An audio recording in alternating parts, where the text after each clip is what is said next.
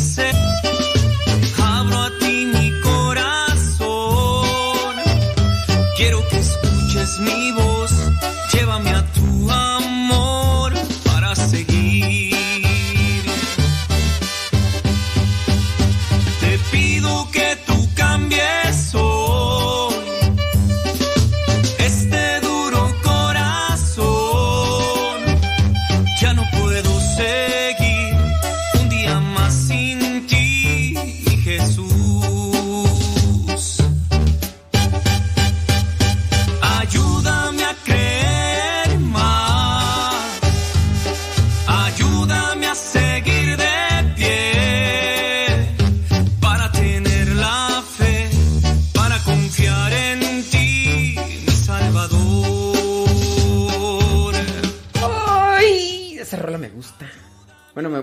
Muchas de banda, pues, pero digamos que esta, pues obviamente así como que, oh, wow. Héctor García en radiocepa.com. Ay, Jesús del huerto.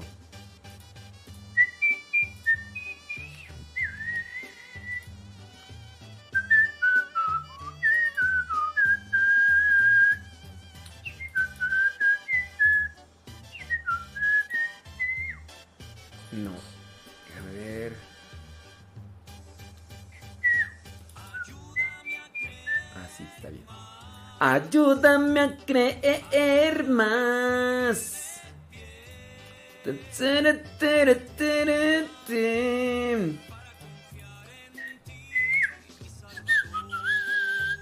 Para los que se conectan al YouTube, pues sepan que que pues ahí está la cuestión que no va a mandar no va a mandar notificación. No, no va a mandar notificación este el, el, YouTube. ¿Por qué no va a mandar notificación? Pues porque no se le antoja. Aunque lo tengas ahí, tienes que meterte directamente al YouTube. Bueno, mientras se van conectando ahí al tutú. Mi sanación, Jesús, está en ti.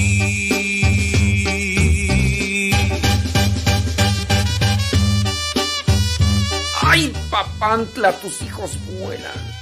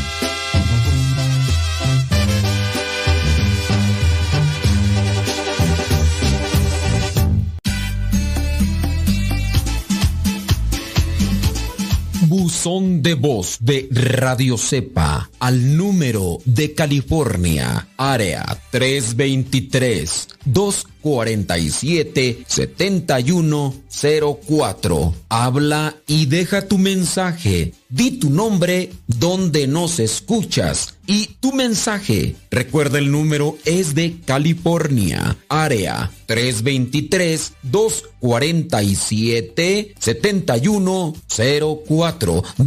7104 247 7104 área 323 este número es de California, Estados Unidos. 247-7104, área 323, el buzón de voz de Radio Cepa.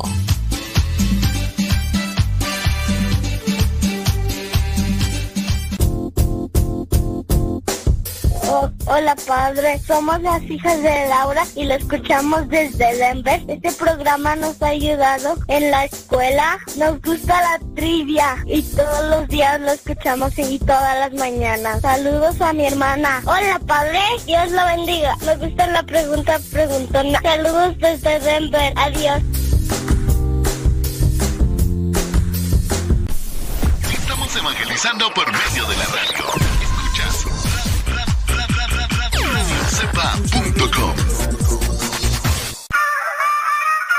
Aquí somos.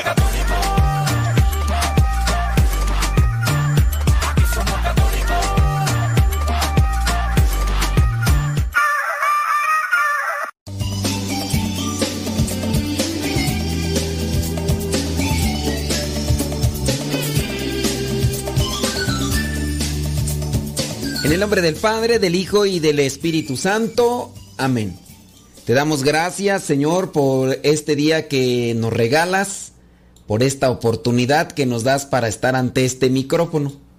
Ilumina nuestro pensamiento, ilumina nuestra palabra, para que podamos con ella orientar hacia donde tú quieres que caminemos, que es a la santidad. Que lo que yo pueda compartir aquí me ayude a mí y también le ayude a los que ya están conectados. Virgen Santísima, intercede por nosotros. Espíritu Santo, fuente de luz, ilumínanos. Espíritu Santo, fuente de luz, llénanos de tu amor. En el nombre del Padre, del Hijo y del Espíritu Santo. Amén. Bueno, criaturas, pues vamos, vamos a platicar las cosas de los dos.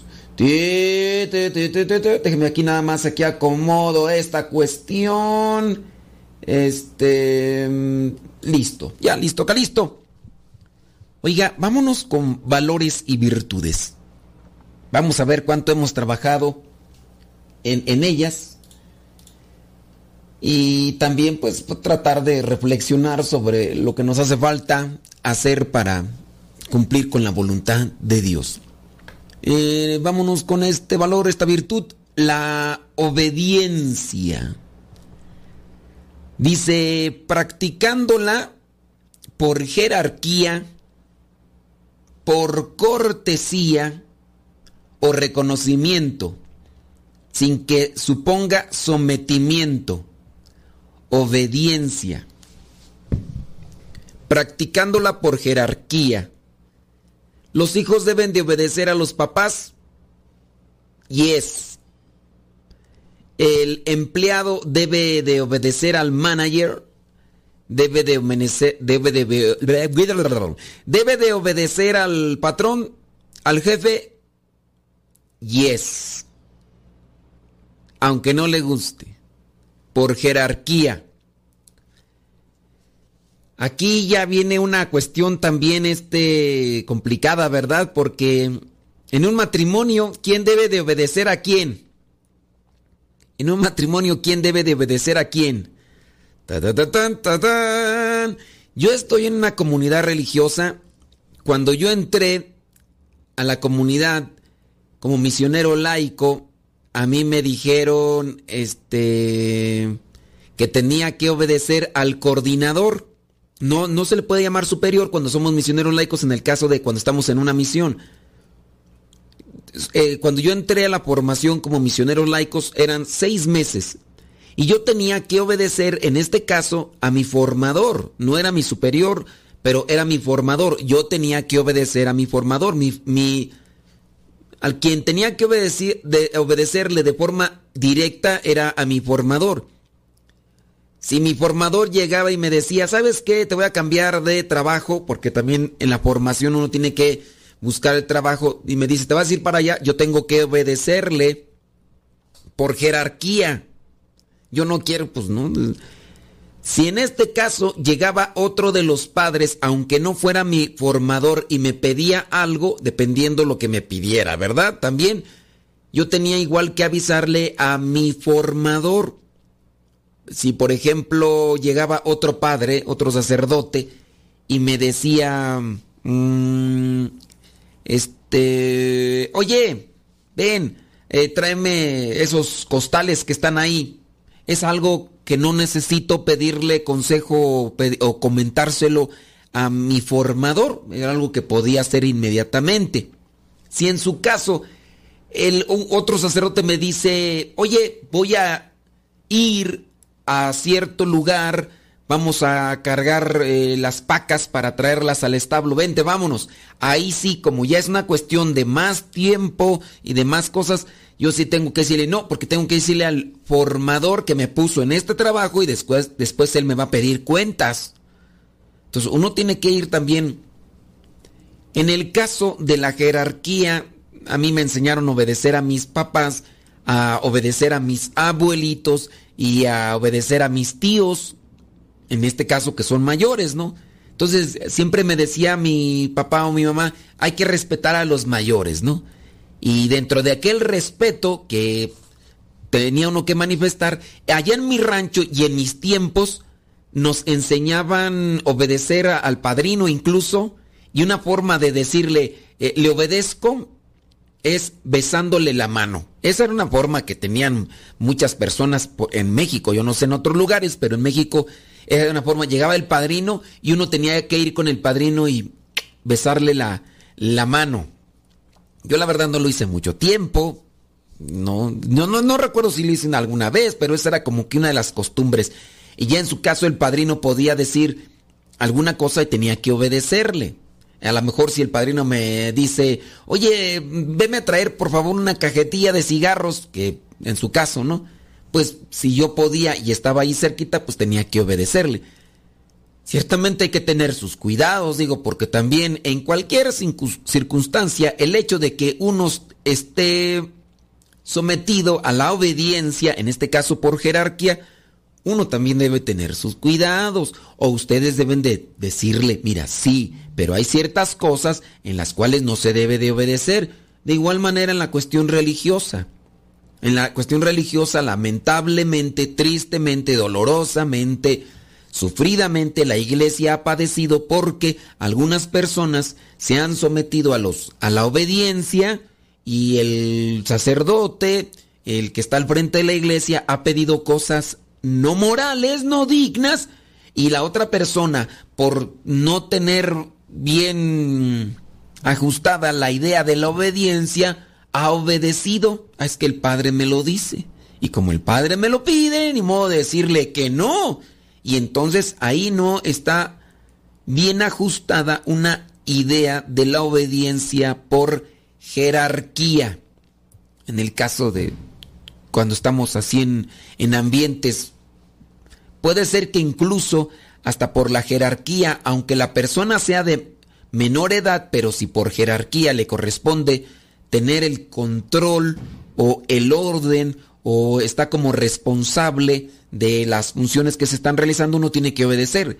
En mi caso, como religioso, si a mí me ponen eh, como superior de la misión a un sacerdote que acaban de recién ordenar, aunque yo ya tenga desde el año 2009 de ordenado sacerdote, y me dicen, va a ser tu superior fulano de tal que tiene un año de ordenado dentro de la obediencia de jerarquía yo tengo que practicarla y decir, está bien, puedo yo hacer recomendaciones, ¿no?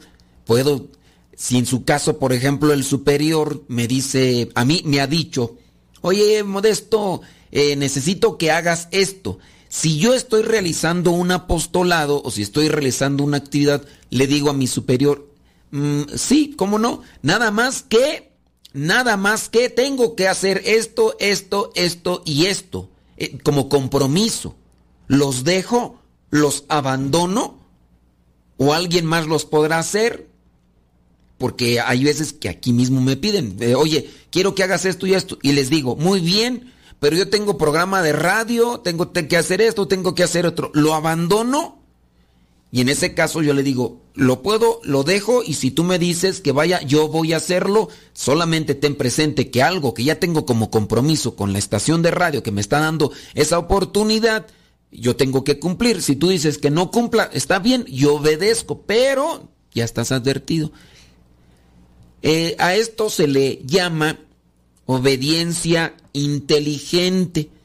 No es queriéndome justificar o queriéndome acomodar a un interés meramente personal, sino es un interés comunitario.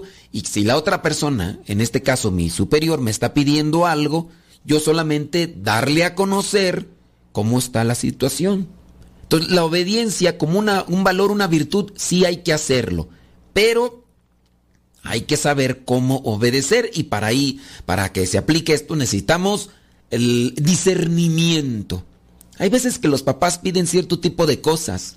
Y también aquí en la comunidad puede darse que los papás dentro de un dentro de un impulso de sentimiento piden algo.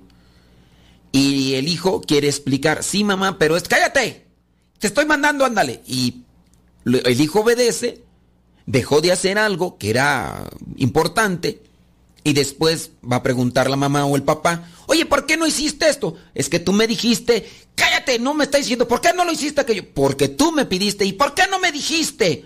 Y en el no me dijiste, entonces no se aplicó lo que vendría a ser una obediencia inteligente, que también se debe de aplicar como por jerarquía dentro de un ambiente laboral viene el jefe y me dice, oye, quiero que hagas esto. Yo, en mi obediencia ciega, podría decirle, está bien, y dejo abandonado. Después llega y me dice, ¿por qué no terminaste el otro? Porque usted me dijo que. ¿Y por qué no me dijiste que estabas haciendo lo demás? Porque usted no me preguntó.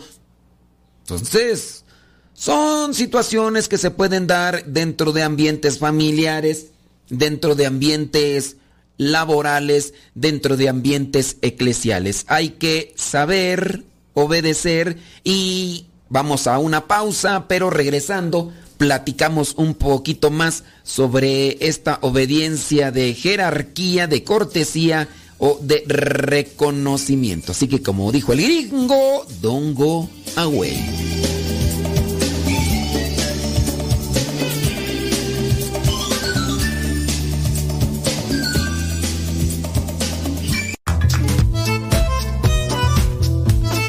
Si tienes preguntas para el programa, ve a la página de Facebook Programa Evangelizar sin Tregua y ahí déjanos tu pregunta y también ten paciencia para que podamos responder. Recuerda, la página se llama Evangelizar sin Tregua. Programa Evangelizar sin Tregua. Así se llama la página, Programa Evangelizar sin Tregua y ahí déjanos tu pregunta y vamos a responderte aquí en el programa.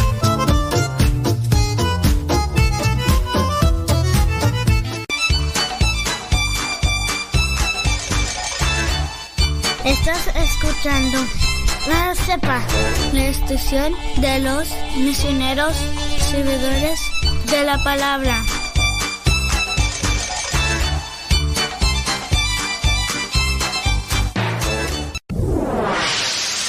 Escuchas Radio Cepa.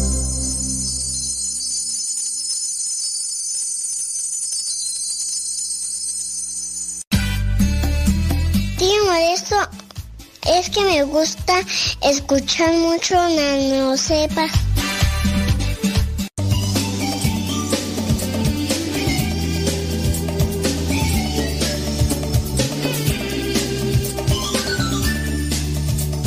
A ver, ¿quién, en, en, en, un matrimonio, ¿quién manda? ¿El hombre o la mujer? Por acá, Kevin dice de forma literal que se pongan de acuerdo. Entonces yo cuestiono a Kevin y le pregunto, ah, entonces quiere decir que yo tengo que obedecerme en correspondencia a un acuerdo. Me dice, no, hay que ver también cada circunstancia o cada situación. Digo, como por ejemplo... ay, ay, ay. En un matrimonio, ¿quién manda? ¿Quién manda en un matrimonio, criaturas? A ver, dice... Yo recuerdo a quién le besamos la mano. Válgame Dios. Qué cosas, qué cosas. Dice, el hombre es el que siempre, el que tiene la última palabra. No, yo, yo no pregunté quién tiene la última palabra. Yo pregunté quién es el que manda en un matrimonio. ¿Quién es el que manda en un matrimonio? Ahora, yo tampoco pregunté en tu matrimonio quién manda. Hablando en el sentido general, ¿quién debería de mandar en el matrimonio? ¿El hombre o la mujer? Porque yo también te puedo preguntar, este, en tu matrimonio, ¿quién manda? Pero no te pregunté eso, porque cada quien me va a dar entonces una respuesta particular como le ha ido en la feria. Este, ahí, ¿cómo, cómo es eso? Dice acá esta persona en lo particular, dice, nosotros hablamos las cosas y tomamos. Bueno, esa es tu experiencia. Pero, dice Luis Armando, dice que, el hombre es el que manda. Sí, mi amor. Bueno, aquí testimonios después, ¿eh? aquí testimonios después. Pobre hombre, sumiso, obediente, manipulado, controlado, mangoneado. Dirían allá en mi rancho, mandilón. ¿Quién manda en un matrimonio? ¿O quién debería mandar en un matrimonio? Estamos hablando sobre los valores y las virtudes.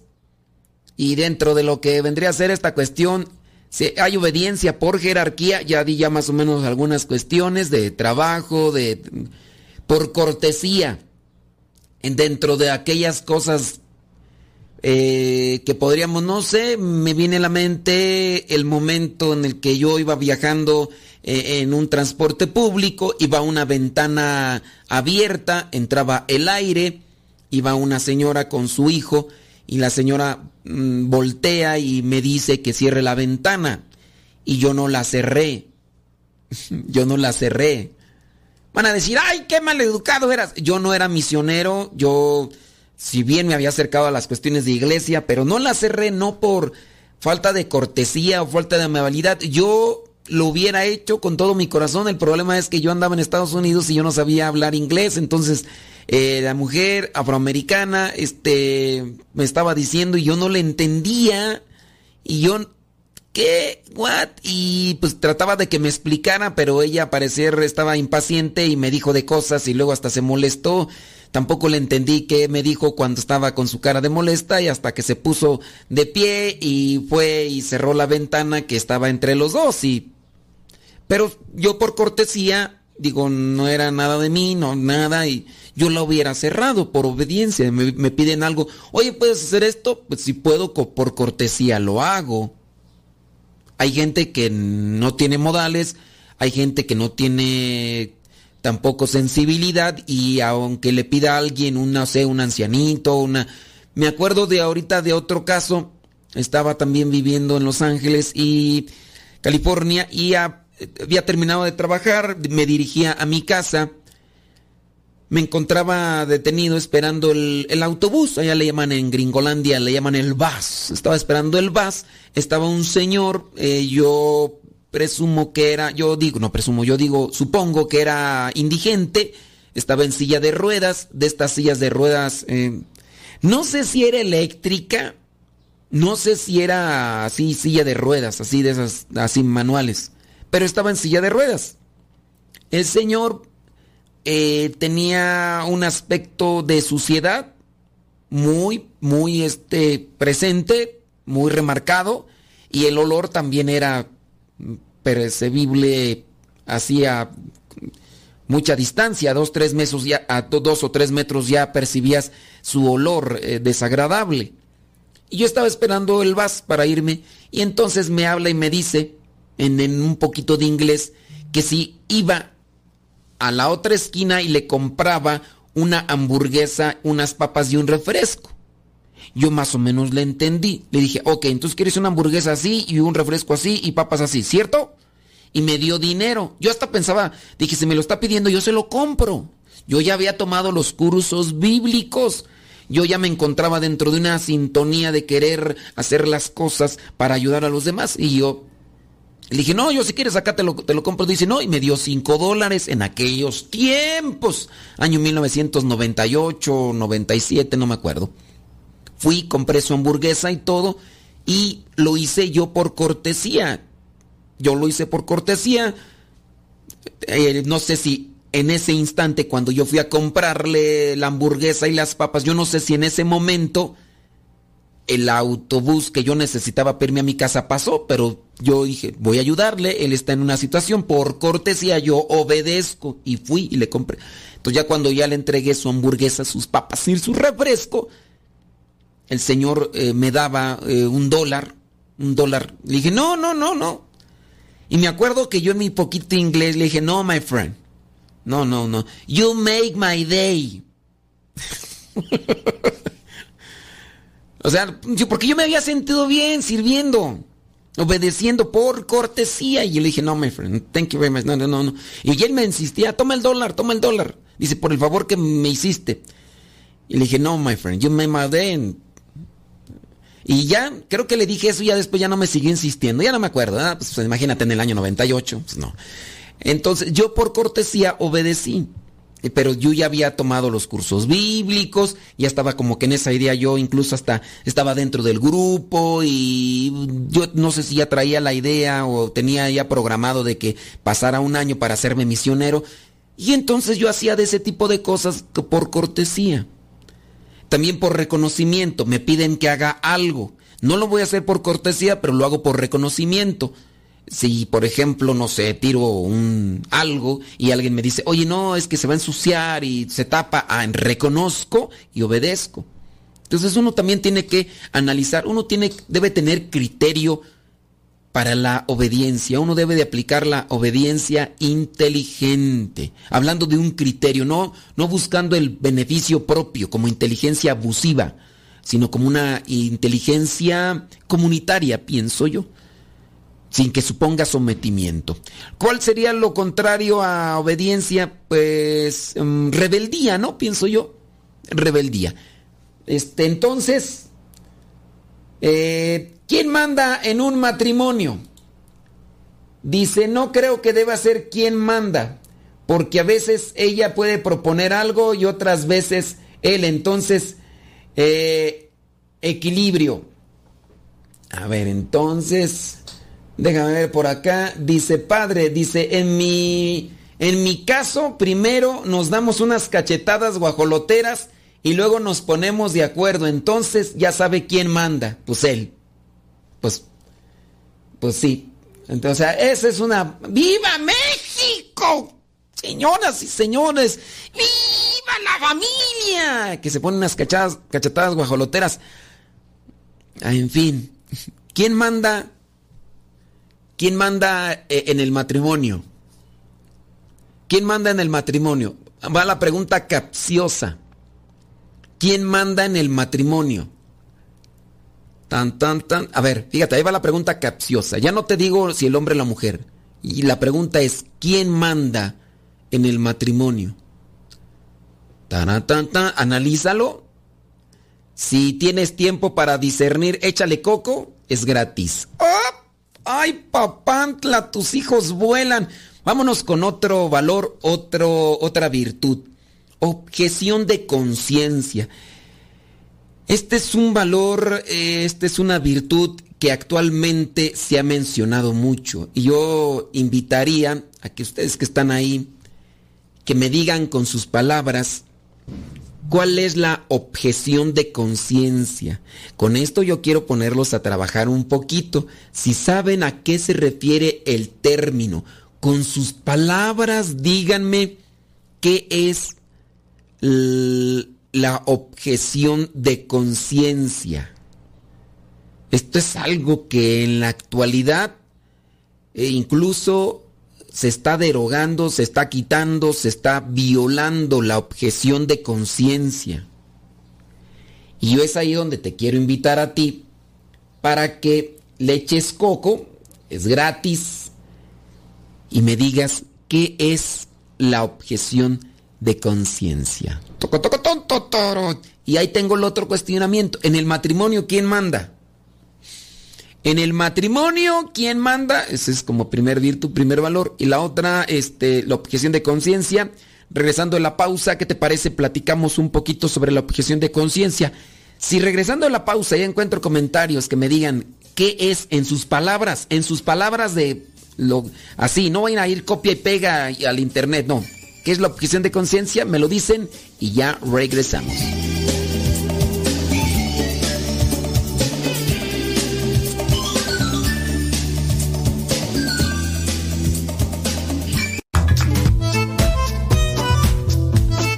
Si tienes preguntas para el programa, ve a la página de Facebook Programa Evangelizar sin Tregua y ahí déjanos tu pregunta y también ten paciencia para que podamos responder. Recuerda, la página se llama Evangelizar sin Tregua. Programa Evangelizar sin Tregua. Así se llama la página, Programa Evangelizar sin Tregua y ahí déjanos tu pregunta y vamos a responderte aquí en el programa.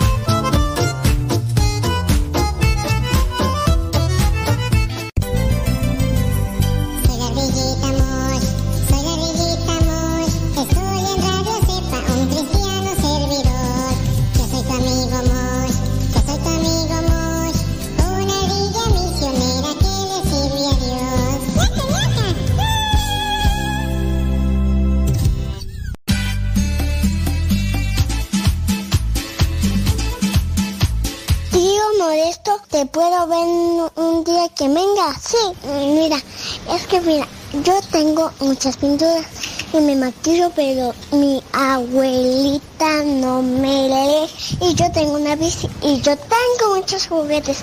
¿Qué te parece, tío Modesto? Te mando saludos muchos.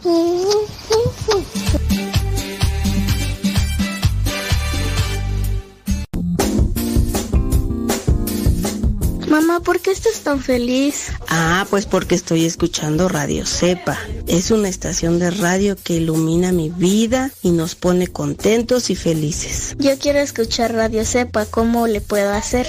Ah, pues mira, ahí en tu celular le pones en la Play Store, descargas esa aplicación de Radio Cepa, ahí lo vas a escuchar.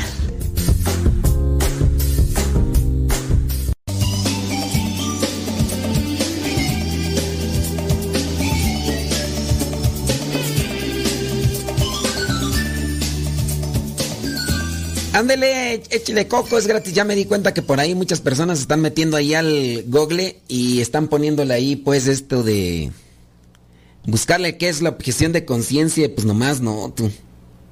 Nomás no. Entonces, trate ahí de, echarle coco a la cuestión para que se acomode la idea. Porque si no, pues nomás no, ¿verdad? La cosa no funciona. Sí, es que hay algunos que se están dejando ir solamente por lo que piensan que es objeción de conciencia. Y no. Si no tienen una idea clara, métanse al google, analícenlo y con sus palabras díganme, esto es la objeción o esto es lo que yo vengo a interpretar o a tomar como objeción de conciencia. Por acá dice, objeción de conciencia es cuando tú no aceptas hacer algo porque te puede causar un daño o te quitarían la buena moral. Sí, eh, estás acá en lo cierto. Dice otra persona, la objeción de conciencia es como mi hermano como es tu hermano. Se rehúsa a seguir las reglas. No, eso no es objeción de conciencia. Tanto de la casa como civiles. No, eso no es objeción de conciencia. Más bien ahí tu hermano es un rebelde. Es rebeldía. Es, uh, ¿cómo se le dice tú? Déjame ver, encontrar el término. Eh, cuando una persona mm, está en contra de toda regla, toda ley, se le llama... Ah, tu hermano es un libertino. Tu hermano es un libertino. Y en este caso se rehúsa a acatar reglas, eh, disciplinas y demás. E- ese es- tu hermano es libertino, no, tu hermano no es como la objeción de conciencia, ahí ya, ahí ya no. Según él no es... No, ok, sí. Dice, negarse a hacer algo que vaya contra lo que creo, dice la objeción de conciencia. Efectivamente, efectivamente, sí, pero la persona que dijo que era como su hermano, no. Ahí tiene una idea, este... Sí, eso se le dice a la persona, es que a esa persona le gusta, es muy libertina o le gusta el libertinaje. Y puedes ir a checarte a la etimología y esa la persona de, de- déjame nada más para aclararte para que ya no andes confundiendo que es la objeción de conciencia y todo. Etimología de libertinaje. Libertinaje. Mm, Déjame aquí. Dice, la palabra libertinaje tiene el significado de falta de respeto a las reglas y viene del sufijo age, acción, sobre la palabra libertino. Y la palabra libertino viene del latín libertinus. Entonces, falta de respeto a las reglas. Por eso libertinaje es...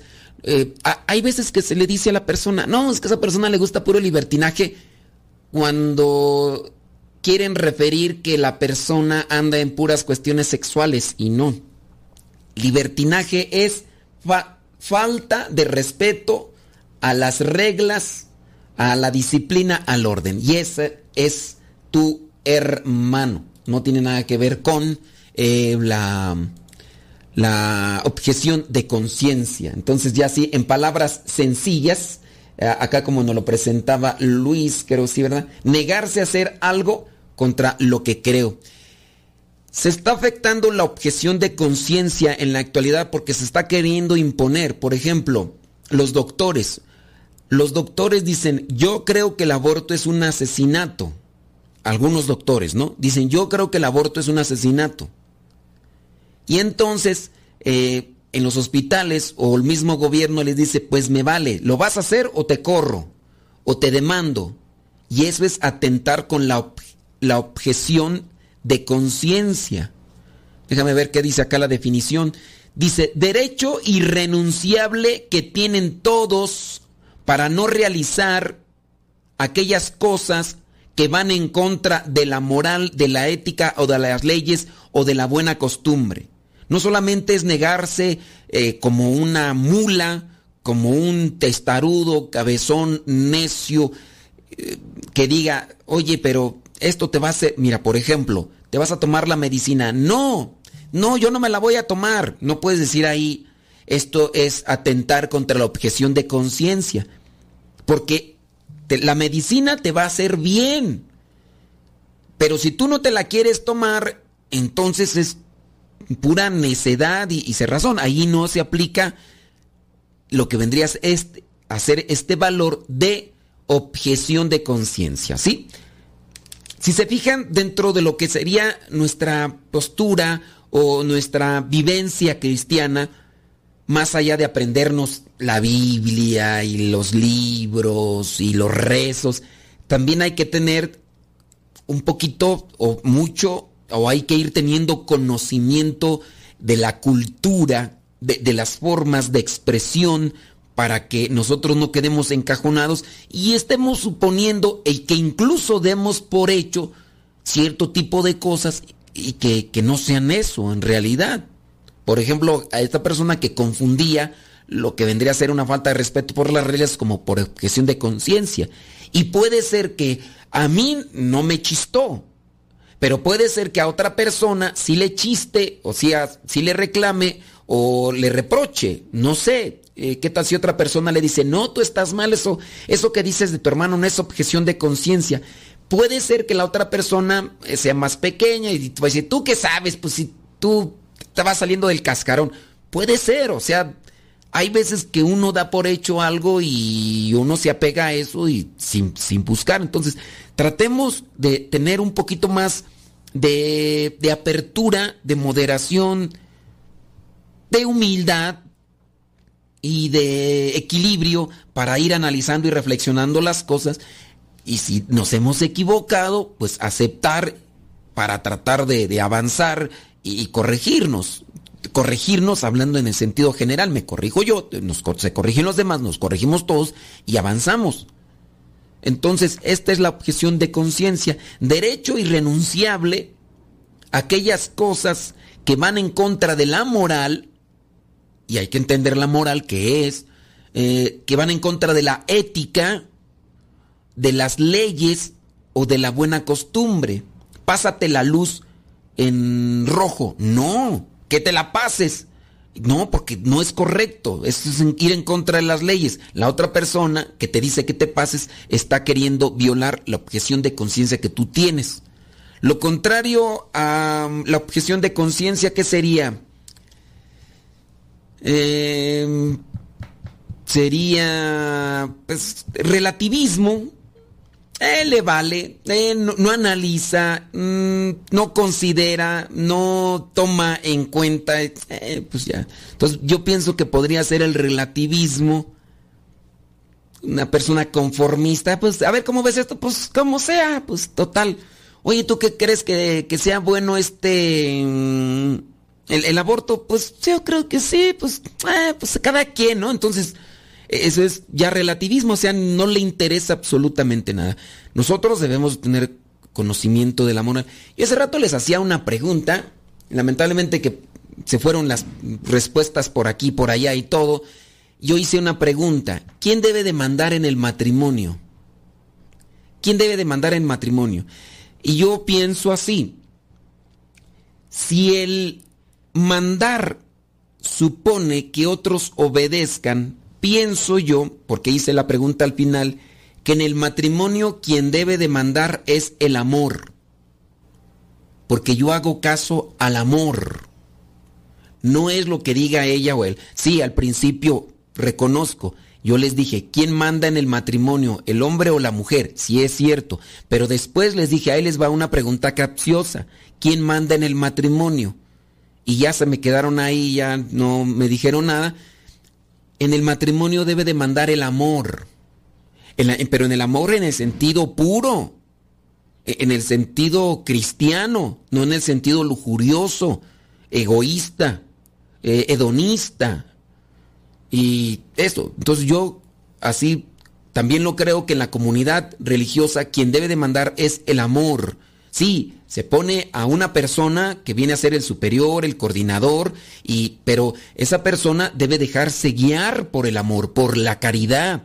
Que de manera que la otra persona tenga caridad cuando me pida algo. Que las cosas que vayamos a hacer sean por caridad, por amor. No nada más porque sea el coordinador o que sea el superior, me va a pedir cosas que van en contra de mi dignidad, que van en contra de mi moral y por eso tengo que obedecer. No, que que sea esta persona el coordinador, que sea esta persona el superior, pero que en sí mande el amor, el bien común. Y ya otras veces les hemos dado esa cita bíblica para identificar qué es el amor en la Biblia, qué es el amor cristiano. Primera carta a los Corintios, capítulo 13, versículos del 4 al 7. Si no le ha leído, léale, búsquele, Biblia. Primera carta a los Corintios, capítulo 13, versículos del 4 al 7. Primera carta a los Corintios, capítulo 13, versículos 4 al 7. Ahí está definido qué es el amor cristiano. Vamos una pausa y ya regresamos.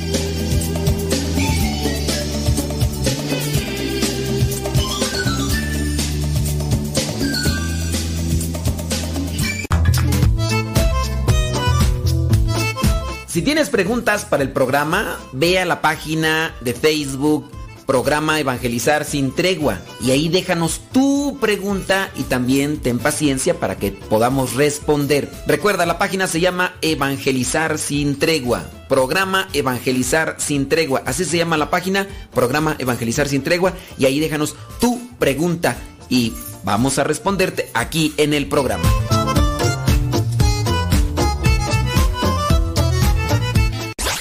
radiocepa.com. Radiocepa.com.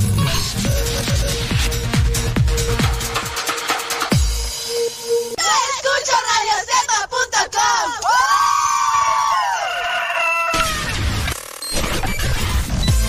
Comparte nuestras publicaciones de Facebook para que más personas conozcan Radio Cepa, una radio que forma e informa.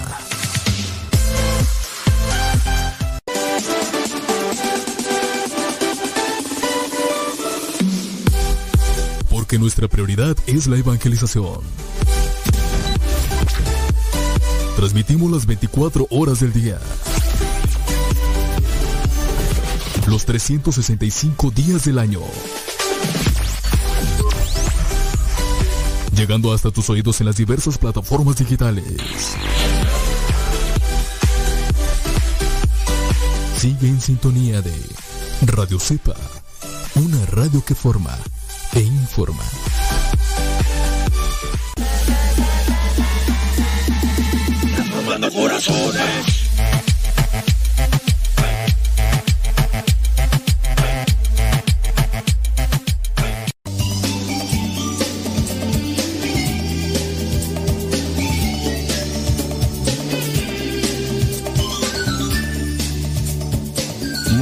Pues este. Acá me dicen que están de acuerdo. Que sí, que sí, que sí, que sí, que sí. En fin, yo presento una reflexión y dejo ahí algunas pautas para mm, analizar, para discutir, si ustedes gustan. Discutir no es malo, siempre y cuando uno tenga respeto y tenga bases para la discusión. El problema es cuando uno se enoja y las reglas no las respeta y comienza uno con la alegación y la imposición de querer tener siempre la razón, aunque no la tenga. Ese es el problema.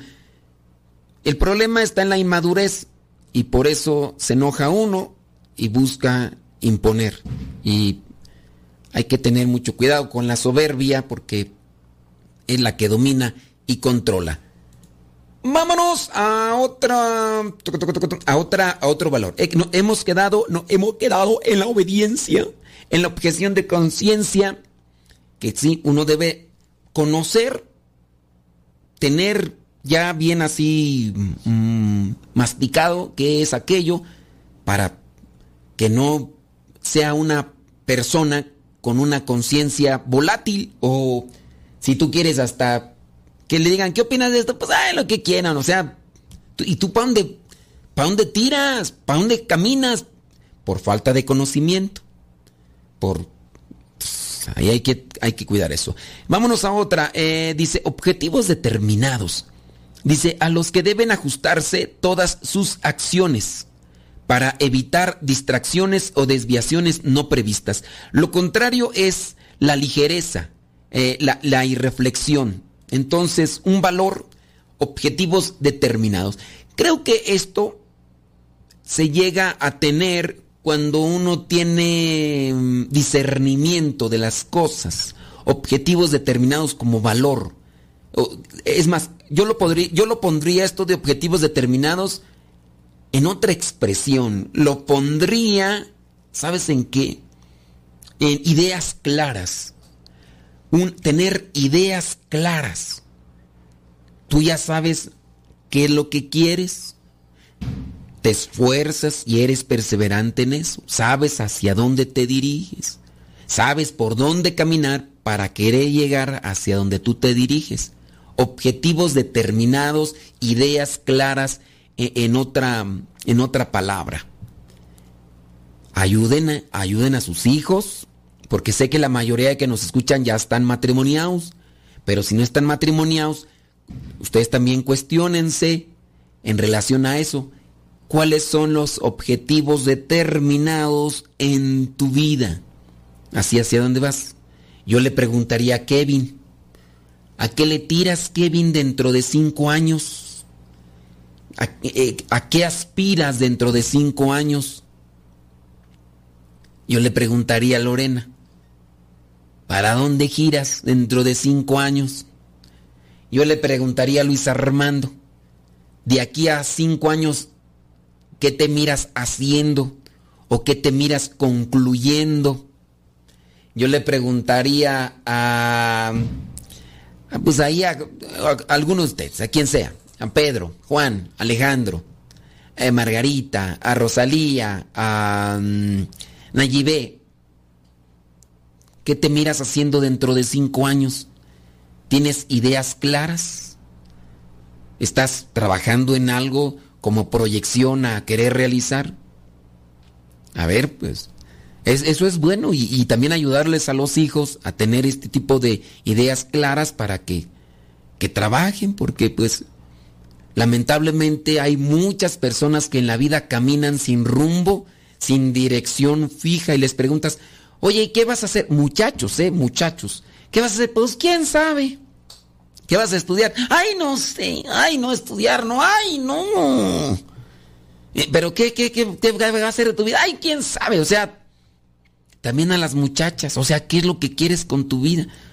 Y hay unos que tienen direcciones equivocadas. Hay muchachitos que tú les preguntas, oye, ¿tú qué vas a hacer más adelante? Voy a ser youtuber. Porque se han quedado con la idea de que meterte a hacer videos en YouTube es lo máximo. Y no es lo máximo.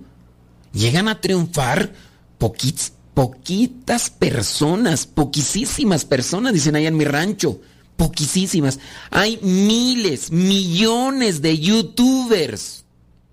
En México, yo puedo decir que hay millones de youtubers mexicanos. ¿Y cuántos sobresalen? ¿Cuántos tienen millones de vistas? ¿Cuántos? Poquitos. A nivel Latinoamérica, millones. Millones. Mucha gente haciendo videos en, en YouTube. Yo mismo estoy haciendo videos de YouTube y cuántas, cuántas son mis, las vistas que tengo en mis videos. Mm, poquitas, poquitas. Porque habemos, no sé si habemos muchos sacerdotes, pero y a lo mejor sí hay, pero ni siquiera aparecen en el mapa. A lo mejor su familia los ve, a mí por lo menos creo que mi familia me ve. Y ya pues, son los números que tengo ahí, pues ¿quién más? Pero ¿Cuántos sacerdotes sobresalen? Eh, a ver, eso solamente como una proyección, a veces pienso yo desviada, cuando los muchachitos se proyectan a algo que pues en realidad no, no tiene una solidez, una firmeza. Decir, yo voy a ser yo, youtuber y ya con eso ya voy a salir adelante. Pues no, o sea, también uno debe tener ideas claras de lo que uno quiere alcanzar y también, también tener una idea más firme de lo que tengo que hacer para alcanzar aquello. Por ejemplo, tú estás en Estados Unidos, quieres tener un mejor trabajo, ¿qué te encuentras haciendo? ¿Qué necesitas para buscar otro tipo de trabajo o en ese trabajo subir, subir de nivel? ¿Siempre vas a ser empleado? ¿No has aprendido ni siquiera lo básico para salir adelante en un país donde la lengua oficial es el inglés y, no te esfuerzas, no luchas, nada más te dedicas a hacer lo mismo de siempre, porque es lo mismo. Entonces no hay una idea clara, o si a lo mejor tienes un sueño o un objetivo determinado, pero no tienes ideas claras de cómo alcanzarlo, y en eso también se necesita una orientación. No creo yo que, sea una respuesta razonable de, ay, yo quiero ser santo, ay, a mí no me interesa el mundo porque yo no he venido aquí al mundo. No, también quiere Dios que triunfemos y que avancemos y que, que, que hagamos cosas para ayudar a los demás. Si tú, por ejemplo, avanzas en la economía, en la productividad, en el negocio, en tu trabajo, puedes obtener un dinero con el cual puedes ayudar a las personas que, son pobres. Y, y, eso es bueno.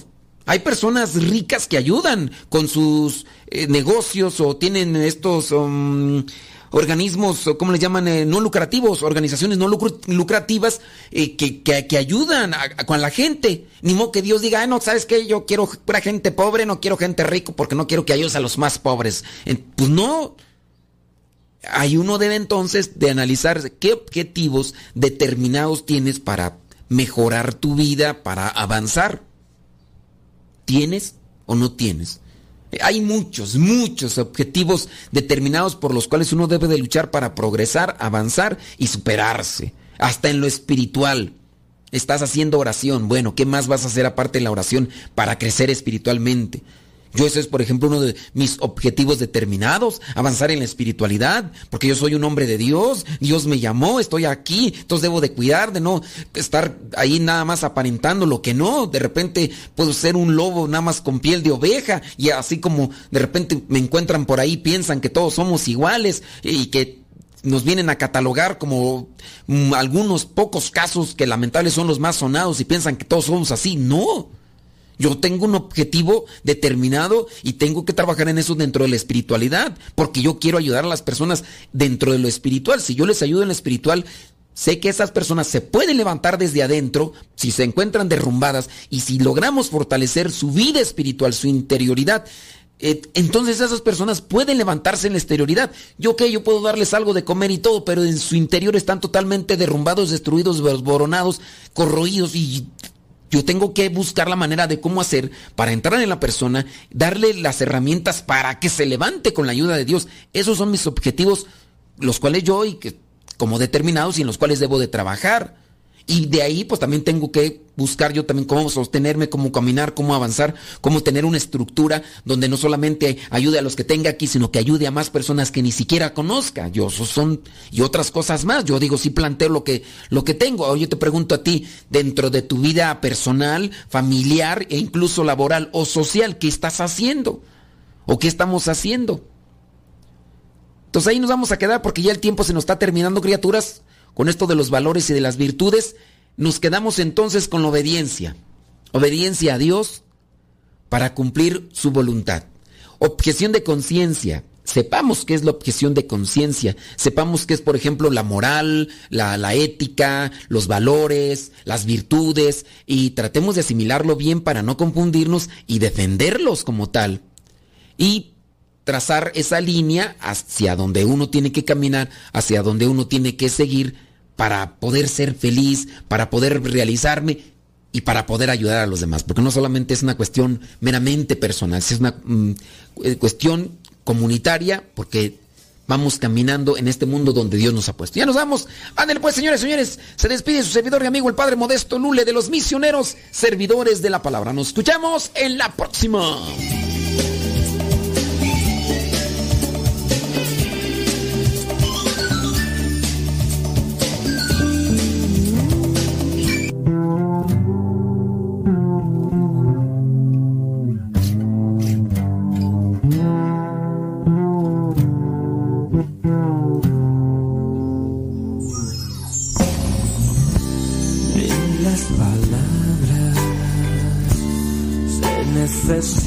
Necesitan para expresar mis sentimientos.